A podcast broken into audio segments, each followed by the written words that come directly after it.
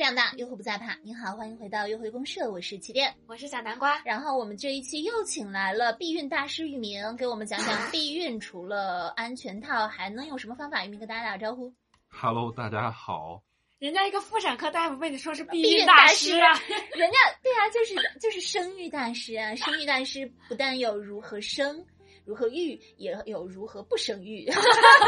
是，我觉得那个收音机前的听众们也快懵了，究竟是是个什么人？啊，玉明是一个妇产科大夫，曾经过来给我们做过一期如何正确使用避孕套的一个避孕讲座。 反响相当之热烈。啊，作为一点小小的分享，可是呢，我们也众所周知，就避孕除了使用避孕套，还可以有其他的不同的方式。啊，这倒是真的。就我所知啊，小南瓜嗯高高的举起了他的 手，我因为他啊现抢先在必发须得言，先说，过会儿他没他说话的份儿对，了。因为我只知道。道这一种，不需要抢答。好了，你请讲。我知道短效避孕药就吃药，因为我身边有同朋友这么做过，就是他好像他，因为他当时来我家住，他拿开了一个药，然后我问他在干啥，他说这是他的一个疗程，好像他就是每天坚持吃，然后固定一个星期吃这几天，他接下来的一两个月就可以不用戴避孕套了。你说的这个真的完全有一点点对大家不负责任。玉明跟大家讲 一下学术正的确的方式，学术的方式。呃，其实他说的还可以，就啊是我们短效避孕药确实是一个疗程吃，按疗程吃，是每天吃。然后现在有很多种方法，比如说吃二十一天停七天，或者是每天都吃，但是后几片儿是安慰剂或啊不对，就是淀粉片嗯，就是完全没有药的。然后我们本质上就是，呃，模仿我们的月经周期。嗯啊，就是前一段时间是什么激素，后一段时间激素撤退，没错，这就是我们的短效避孕药。嗯，那么如果我们想吃短效避孕药的话，直接去药店说我要买叉叉叉或者叉叉叉吗？啊，这个可能是很困难的，因为嗯哼我们的现在在国内的情况是，短效避孕药是一种处方药，我们要去医院去找大夫开。哦呃，要去跟大夫说我要开短短效避孕药，然后大大夫会问一下你的情况，再决定要不要给你开。对，没错。什么样的人不适合吃短效避孕药呢？呃，短效避孕药的话，怎么说呢？短效避孕药有很多副作用，比如说血栓，脑血栓啊，呃，不是脑血栓，就是它可能、呃也有可能到脑子里，但是它是要长期吃，吃很几年，好几年。嗯，同时，因为尤其是吸烟，吸烟的这种女性，她吃吃这个药特别明显，会风险的加倍。所以说，我们会控制这个，有很多禁忌症，建议去医院去查。啊，所以你就照你这么说，你还是更推荐避孕套一点，是不是？对，如果是短效避孕药的话，实话说，这是个处方药，对身体还是有影响的，但是也有好处。比如说，它是一种，呃，当然现在避孕药有很多种，我先说最新的，最新的避孕药它可以调节我们的那个激素，然后同时让我们的皮肤会更好。对，还有也有这很多个人的痘痘会消除，它嗯抗抵抗雄激素，但是它有很多不好的地方，呃，比如说老前几代的避孕药特别容易导致水肿。就是大家以为是嗯发胖，实际上是水肿。然后前几代的避孕药更容易导致抑郁，现在也可能有一部分会导致情绪的不同。对嗯呃嗯，但是这只是个例，我们还是根据不同的情况以及根据大夫的选择。嗯，好，那么除了短效避孕药，我还知道啊，其实这也是大多数女生都很先知道，甚至比短效避孕药还要前的一个药，就是有叉叉更放心的紧急避孕药，啊，嗯事后七吃十二小时是的紧急避孕。你对觉得它真的很放很令人放心吗？因为我确实知道有很多女生，我这里非常不推荐啊，非常不推荐，何止不推荐，我简直要告你，就是把这个东西已经作为了一种常规避孕的手段。嗯，是的，呃，我确实身边也有这样的一个朋友，嗯他是直接把这个当普通的避孕药吃，几乎都每天都吃。每天都啊是，她每她每天天做都有吗？啊对对对，哎呀，他旱的旱死，涝的高涝死。三 怎么说呢？我宁愿落死，咱们也不要每天都 吃，好吗？哦她高三刚毕业的时候跟男朋友一起，当时她确实不懂。对嗯，呃，我个人认为这种行为呢，确确实实是一种对自己身体的不负责任。呃，因为没有仔细的学习一个药品如何吃就，就去吃了。那么好，我们来快速的说一下它的问题。它是一种大量的激素，让我们体内产生了一种变化，阻止了我们的这个精子跟卵子结合，并且也阻止它们的着床。所以说，我们建议更慎重的使用，不到万不得已不使用。比如说嗯，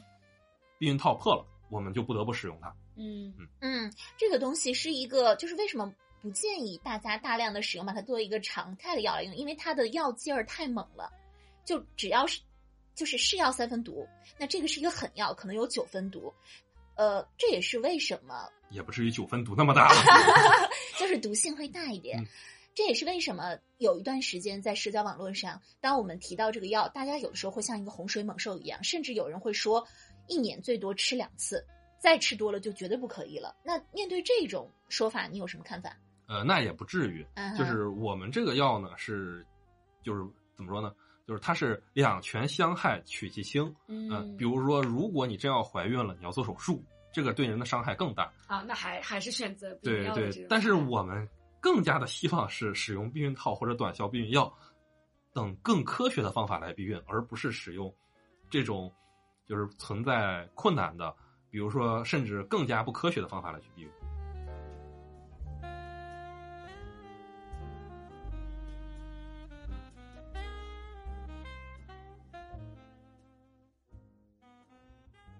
那么除了呃避孕药和避孕套之外，我还知道在欧美非常流行的一种避孕手法，好像最近在中国也可以做了，叫做皮埋。你知道对皮埋是怎么回事吗？没错，皮埋在中国现在也可以做了，有一些医院是可以做的。嗯皮埋的本质也是避孕药，嗯，皮埋是把这种性激素，然后以缓释的状态，然后做成一个容器里，然后放在身体里。但是我们需要在身体上造成一定的伤口，把这个东西放进去。所以说皮埋是有一定的痛苦的，所以说，并且会留下一点疤痕。大啊，家、你说的这个伤口不不是就是简简单单打针吗？哦，不是的，是要要拿割一下拿啊割一下的。割嗯一要下割那么大个口啊？对，有的时候它会搁在哎，那个手那背个上，那个容器哦会有多大啊？呃，大概小拇指的一半长。所以疤痕也是那么大一块儿，对，哦啊，宽度呢？呃，宽度大概是我们平常吹的生生日蜡烛那么粗细。哦生日蜡烛也有粗有细啊，就是最正常的那一种。呃，直最细径的直径大概大概三毫米啊，那蛮嗯最两三细的毫那米一种，最两细的三毫那一米种，，嗯对，差不。多，嗯，嗯，就是划一个小伤口，然后把一个小容器放进去。哦 对，让它慢慢的释放里面的。激素对，没办法，这哦嗯是个缓释的。那这个皮埋大概能管多久？呃，有不同的型号，目前的话，我们有一些长期的，甚至几年都可以。嗯，几年之后再把它拿出来。对我们其实打，其实切开伤口把它放进去，有时候不是很疼，嗯但是把它拿出来的时候，因为可能会长在一起，会特别疼。哦对，所以说这是一个比较痛苦，但是一劳永逸。对，可以在这一段时间不用担心自己的长期稳定的性伴侣的怀孕问题。哦，可是我看过，我听过一个人他说，他当时在放皮埋的时候，我不知道是医生给他放错了地方还是怎么样，就是引起了引起了很首先是很长时间的出血，对，身体出血，还有一个是那个地方一直在肿在黑，对，有这个可能性吗？呃，第一种情况是，呃，所有激素类药的一个副作用。刚才我说的短效避孕药有一种可能就是经期出血，嗯哼，啊、呃，第经期经期出血，经期不就是要呃出不血口吗，误，对不起，间期出血 间期出血，对，嗯就是月经间期出血。嗯啊，就是月经和月经之间出血了，对，没错，嗯就是本质上就是阴道不定期的流血。OK，然后另外一件事情就是它这个是明显的感染了嗯哼，啊，对，就是切的时候感染了，消毒工作没做到位，然后这个地方会有组织坏死，然后变变黑，然后这个时候要清创重新拿出来再次植入，或者是干脆不植了。那你对于这个皮埋的推荐度是，呃，看大家吧，就是大家图如果方不便，怕什么的话，可以试一下皮埋。对，不怕疼，愿意冒点风险的话可以尝 试。戴避孕套不香吗？为什么要做这些？啊对，是的。那呃，就是如果它和避孕药和呃短期避孕药嗯的区别在于哪里？短期避孕药就是你每天要记得吃，对，没错，它嗯就只有这个问题，而且好像你你稍微断了一下的话，也不太而且不能漏，不能漏。必须得每天定时。哦我我以前的性伴侣是，呃，定手机闹铃，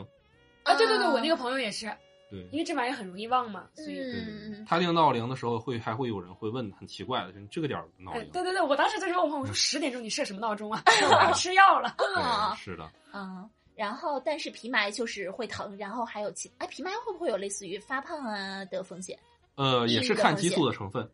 对，不同激素的成分是不一样的。我现在有很多哦，所以种，它那个激素其实是跟避孕短期避孕药的成分是一样是的几乎一样的，啊啊，所以可能也会水肿，也会会有那这种些的嗯对，也是看不同的激素。有那还是吃药吧，吃药吧，朋友们。当然，我也不能在这里瞎推荐，戴对套吧，戴 套吧。戴套吧。然后 一鸣已经傻掉了。那么除了现在已经说的比较流行的几种，嗯呃，皮埋、对药套，还有结扎，对还有放环儿对，啊。那说说结扎吧，嗯，结扎是这样的，结扎现在分为女性结扎和男性结扎。哦，女其性实放环儿就是女性结扎，对吗？不对，放环是放环哦，嗯啊，结扎是特指的是在输精管或者输卵管结扎。啊结扎是什么意思呢？结扎是我们呃用手术丝线，就是手术线把它就是就是结扎起来，嗯然后呢把它剪断，把谁剪断？输精管或者输卵管剪断。那他以后永远都不能再输了吗？呃，可以这么明确的说是很困难，但是我不能说百分百不能，因为现在的再通手术也还可以，哦就是现在经常会有一些再通手术。呃，客观讲呢，虽然说是输卵管手术的结扎更为的痛苦，就是因为在肚子上做手术，嗯是腹腔手术，而输精管手术是只需要在睾丸上，呃，不是，对不起，阴囊上做手术，啊，就特别的，睾丸和阴囊有什么不同呃，睾睾丸丸是是里阴面囊里面的一个容，一啊？个内容物哦啊，阴明囊白是了一明白个了承载的，就是阴囊是鸡蛋，睾丸是蛋黄，可以这么理解吧可？以这么理解吧？呃，对，姑且这么理解了。嗯然后输精管是一个很大的一个问题，输精管特别细，嗯哼，输精管特别细导致的一个问题，就说是它的再通会比较困难，而输卵管的再通相对容易，但是也不一定百百分百成功。这些都是呃确定推荐不会再生育的嗯人才会去用做这的，种方对。法但是嗯如果呃想生育，那是另一回事儿。就是嗯，我再说一下，在英国我认识的一个朋友，呃，他是从事这个性行业的一个人，他对男伴的要求就一定是必须结扎，对嗯，那他怎么检测人家结没结扎呢？人家说要给他看一不出来哦个给他一证个明证对明对对书啊对，因为对方都是从事这个行业的人哦啊对，OK。那你刚刚说完了是结扎嘛？那那个带环儿，啊啊，带环儿哎，女性结扎是不是其实更痛苦苦，哦？女性结扎更痛苦，男性结扎更轻松。好，那还是让男性结扎吧。对对对，其嗯但实如但果是决定嗯不要孩子之后，男性结扎是更是更加一劳永逸、呃是更加无痛无污染的，更对对对，可以这么低理碳解，排放。对，嗯，好的嗯可以这么理解，对。好的，没那错我们来说一下节育环。节育环啊，节育环的话，目前我们分为两类，节育环一类是普通的节育环，另外一类是带激素的节育环。哦，带激素的节育环实际上相当于是放入子宫内，它缓释的释放激素，呃，对治疗痛经和啊也有帮助。对，因为我们痛经很多问题是因为激素的，呃总之就不细说了，时间有限。就是 它更局部的释放激素，导致了一个问题或者是好处是，呃，摄入的激素没那么大，啊，是，但是嗯同时它还能避孕啊，这是那个激素环儿，我们又叫慢环儿，就是同时还有一个，那这个激素环儿其实有一点像皮埋的，嗯，里面的激素它不是一回事儿。是类似，嗯但嗯不能说是一回事儿。好的，但好是的皮埋的好处是，啊，是它是一个就怎么说呢？它不可是取空，出嗯它不是宫腔操作。宫腔操作的话，实际上怎么解释呢？宫腔操作的手术等级比皮下埋是宫腔操作要复杂一些要全麻呃也不用全麻，啊！天哪，我这说了一堆不该说 的话。宫腔操作， 宫腔操作实际上是有风险的。宫腔操作，比如说宫腔的感染、宫腔的污染，都会导致日后的一些问题。就肯定比在手上这么麻烦。对是吧对对，对。然后我们再说那个非激素的，非激嗯嗯素类的实际上就就是是中国计划生育用的那些是吗？啊，对，没错。嗯对，顺便一提，呃，我国由于计划生育时期放了很多的环儿，然后大家也没有这个相关的知识，然后导致的一个问题是，很多中年女性忘记取出这个环儿。呃，我现在诚恳的要求大不是请求大家，呃，大呼吁大家做一件事情，就是回家问问自己的母亲，自己有没有放环儿，这个环儿是否取出。如果到一定年限没有避孕需求，并且，呃，甚至已经绝经了的话，更应该取出。哦，嗯，它会对身体有什么损害呢？呃，身体的损害其实如果长期不取出的话，比如说增加了宫腔感染的风险，啊，比如说增加了性病感染的风险，啊，同时还增加了这个阴道的出血，或者是宫腔的出血，呃，其本身是血阴道出血就是宫腔水，对，没错，也不是就是，嗯，它就增加了宫腔的出血。我有一个朋友戴了节育环，啊，然后我就能能摸到他的就说是宫颈处有两个细细的金属丝，啊，对，没错，他就是会把这个呃节育环放在宫腔内，然后为了避免这个就是确定它是否掉出来，我们会时不时的去摸一下这个金属丝是否还在。用手从外面就能摸到。你在宫在宫颈处，啊，对，宫颈口处，我希望就是你，如果我不出意外的话，你所说的所有的朋友都是性伴侣吧？呃，也有在门诊上的 朋友，也有来找我做妇科检查的朋 友，哦，我就在说这朋友做的真的是体贴的有点入微 啊！哎啊、也有在我帮你摸摸你怀在不在？对我帮你检测一下。好了好了，这个问题让玉明有点羞涩啊，我们迅速跳过。OK，嗯那我们除了刚刚提到的几种呃避孕的方式，还有吗？还嗯有什么新奇酷的避孕方式？呃，还有一种叫阴道环，阴道环还是环啊？对阴道环，但是它不是手术了。嗯啊，刚才的环实际上节育环其实本质上也是一种手术，因为我们要把自己的宫颈打开，嗯然后顺着宫颈塞进去嗯哼啊，对。然后阴道环呢，实际上是女性自己做就行，它是一种类似于硅胶，然后里边哦，有点像月经杯啊，对，啊，长相就是是，反向月经杯，但不是，啊哦它是里边有激素，啊然后会卡在宫颈处，嗯，然后在宫颈处缓慢释放激素，缓慢释然放后激素是我今天学到的一个词组，，对， 所有的原理其实都是缓慢释放激素。然后大概一个月一拿出来，哦，啊、一放进去就是二十来天，然后取出来，这相当于是自己可以简便操作吗？对，就是自己简单操然后它管多久呢？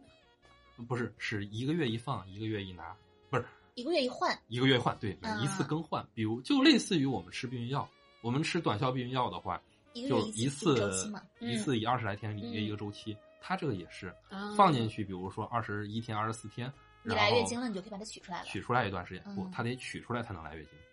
哦，它得有激素撤退才能出血哦，啊。对，实际上这个月经是安慰月经，不是真正的月经，它只是出血而已，就是吃避孕药产生的流血。 OK，好，那大家这个就可以自己去查一下资料。 啊，对对，也再说就深了，就不就多就说有了。嗯点深了，就有点深了啊！我们今天其实只是起一个小小的科普的一个作用。对，不管我们今天给了哪一些避孕的方式，只是让大家了解有这样的一种避孕方式。首先对最安全的肯定是戴避孕套，其他的如果大家想更加深入的了解，可以去问医生，可以自己去查资料，不要贸然的就去使用。嗯，对，没错，尤其是避孕套有着其他的都很难以替代的好处那嗯就是防水。啊，防水、防火、防盗、防病毒。避孕药有一个最大的一个好处，其实就是防止性病。对，没错，防止性传播疾病这个特别重要。呃，再说一遍哟，不只是性病，性传播疾病。呃，我们总是认为性病可能是包括比如说梅毒、淋病之类的，实际上有很多性传播疾病，比如说乙肝，都是通过哦性传播的。啊，还有艾滋病，艾滋病本质上不是个性病，但是它是通过性传播的，对，它是通过粘液呃黏膜，黏膜。 对我说的好恶心。对嗯，所以说，呃，诚恳的建议大家，现在还有，如果女性真的觉得很难控制男性的行为的话，其实女性也可以用一种叫女佣避孕套，是，对，女佣避孕套是有两个圈儿，呃，实际上就是前面那个圈儿卡在宫一颈比两个处，圈儿，一比四个圈儿。一粒四个圈儿，然后哎外面一个圈儿卡在那个阴道口，然后这种实话说哈，当然这是如果跟男性伴侣沟通不畅的情况下才不得已使用的，沟通不畅就不做了呗。啊对沟通不畅请分手， 对对啊，自个儿带自己去避孕套。对对对，呃，但是这个实话说，多数的直男是很难以体察到有这一层东西的，嗯啊对，这也是一种自我保护。偷偷放的方式，啊对一个但哎，中就是沟通不畅，就像小杨花刚刚说的，沟通不畅，你做什么呀？这个人都不尊重你避孕的意愿，他真的还能尊重你什么的意愿？对，但除是非是遇到强奸的时候可以。呃，我强奸的话放给你就自己强奸就很困难了，强这奸样很困很难的。但我只是说，这是怎么说呢？体谅一些，嗯，就是陷入某些感情中难啊，以自自拔拔的的。一个女性，对我们不能是马上就要求每个人都分手。嗯如果你不能分手的话，你可以用其他的一些方式给自己嗯一个缓冲、一个保护对。给那自己好啦，嗯那么我们今天的约会公社就到这里了，非常感谢玉明大师为我们开展的两期避孕安全知识小讲堂。约会公社是一个。由起点主持，陪你从亲密关系中发现自我的情感博客，每周一次更新，双周六晚八点在喜马拉雅直播，期待各位的陪伴，祝天下有情人，天天有约会喽，拜拜。拜拜。再见。